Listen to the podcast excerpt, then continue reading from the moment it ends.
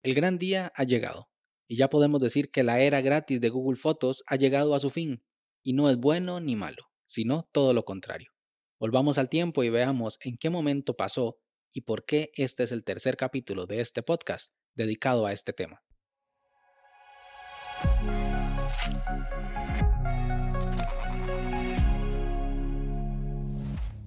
Hola a todos, esto es Daily Meeting, un podcast diario de tecnología. Este es el capítulo 77 y hoy es martes primero de junio de 2021 y es el Día Mundial de las Madres y los Padres. Mi nombre es Melvin Salas y en los próximos minutos hablaremos sobre que Google Fotos gratis llega a su fin. Así que, comencemos.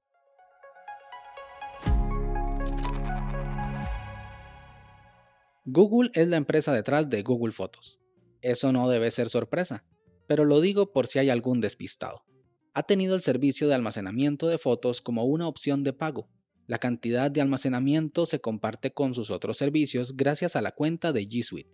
Por eso tienes 15 GB combinados entre tus servicios de Gmail, Google Drive y Google Fotos. Todo lo que pongas en esos tres servicios descuentan espacio a esos 15 GB. Puedes llegar a creer que el servicio que menos consume es el correo, o sea, Gmail, ¿no? De por sí, ¿Cuánto puede pesar un email? ¿En promedio 126 kilobytes? Puede ser. Ahora, si tienes 50.000 correos entre los enviados y recibidos, esos son 126 por 50.000. O sea, 6.300.000. Dividido entre 1024 para sacar la cantidad de megas, dividido entre 1024 para sacar la cantidad de gigas. Vaya, esos son 6 GB. Y eso es el equivalente al 40% de la cuenta de G Suite. Luego, si tienes videos guardados en Google Drive, una película o algo muy pesado descuenta, como lo puede ser un instalador de Microsoft Office o una imagen de Ubuntu, solo por dar un ejemplo. Por otro lado, Google es una empresa de software enfocada mucho en la inteligencia artificial, por eso ideó el mayor y más grande ejercicio de reconocimiento de fotos hecha alguna vez en la historia de la humanidad, y lo llamó Google Fotos. Cada foto que tomes, que descargues o que recibas y vaya a dar a la galería de Google Fotos es tomada, analizada, indexada y etiquetada por Google a cambio de nada. Bueno, sí, a cambio del mejor servicio de galería sincronizada en la nube del mundo pero con espacio limitado. Así que para que la gente no se quedara sin espacio, nos ofreció espacio infinito si dejábamos que las fotos fueran comprimidas un poquitito mediante el proceso de compresión que inventaron y lo llamaron compresión de alta calidad. Se perdía algo, sí, pero bastante poco, y nos prometió que todas las fotos con ese tratamiento no afectarían el almacenamiento. Y así fue, yo, evangelizador de Google Fotos, he configurado muchos teléfonos diciendo que con esa galería nunca iban a volver a tener que preocuparse ni por perderlas, ni por pagar nunca por ese servicio. Pero en noviembre del año pasado, Google cerró el grifo. Anunció que ya no iba a dar más almacenamiento gratuito y que, muchas gracias. ¿Qué significa esto?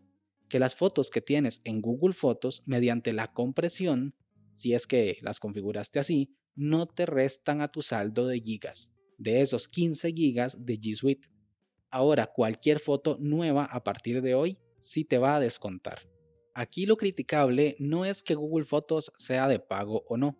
Yo por mucho tiempo pagué por el almacenamiento porque no terminaba de confiar en la compresión y quería poder exportar mis fotos en calidad original cuando yo quisiera. Lo criticable es vender algo como gratuito y ya cuando media humanidad lo usa, empezar a cobrar por ello. Creo que es la mayor estafa después de la historia sin fin. Pero bueno, he dedicado los capítulos 47 y 56 de este podcast a hablar sobre este tema y sus alternativas. Inclusive ayer hablé sobre PhotoPrism y lo complicado que es montar un servicio similar en casa de manera casi artesanal. Y he concluido que Google Fotos es irreemplazable, por lo menos para la inmensa mayoría de los usuarios. Yo no, porque soy un manitas. Migré a Google Fotos hace como 6 meses. Primero porque conozco cómo realizar esa tarea el cual es un doloroso proceso de exportar y borrar la galería de Google Fotos y créanme, no es fácil. Y segundo, porque tengo un ecosistema Apple montado y me veo medianamente beneficiado con esta migración. Pero si no cumples con al menos una de esas dos características, te puedo decir que estás condenado, por decirlo de alguna forma, a usar Google Fotos. Y repito, no es malo. He comparado alternativas y ninguna le llega a los talones al servicio de Google. El único que lo intenta es Amazon Fotos. Y creo que tiene el dinero, el potencial y el tiempo para lograrlo. Pero la compañía aún no tiene la voluntad.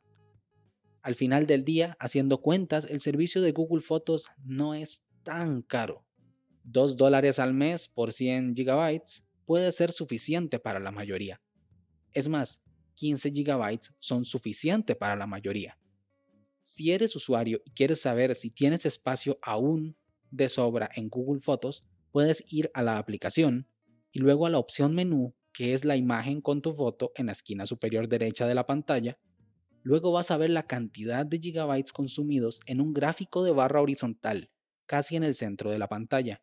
Puede ser que tengas consumidos 2 GB de 15 GB o 8 de 15 o incluso 12 de 15. Debajo de esa barrita hay un botón que dice Administrar almacenamiento. Eso te llevará a otra pantalla que dice cuánto tiempo te puede llevar llenar el almacenamiento total de tu cuenta con el ritmo actual de fotos. Ahí mismo puedes tomar la decisión de borrar fotos o comprar más almacenamiento, que si tienes esos 15 GB llenos, es muy probable que sí debas pasar por caja ya que eres un usuario intensivo y has logrado sacarle partido a ese almacenamiento gratuitos que da Google. Pero ojo, porque hay unas excepciones que es bueno tener en cuenta.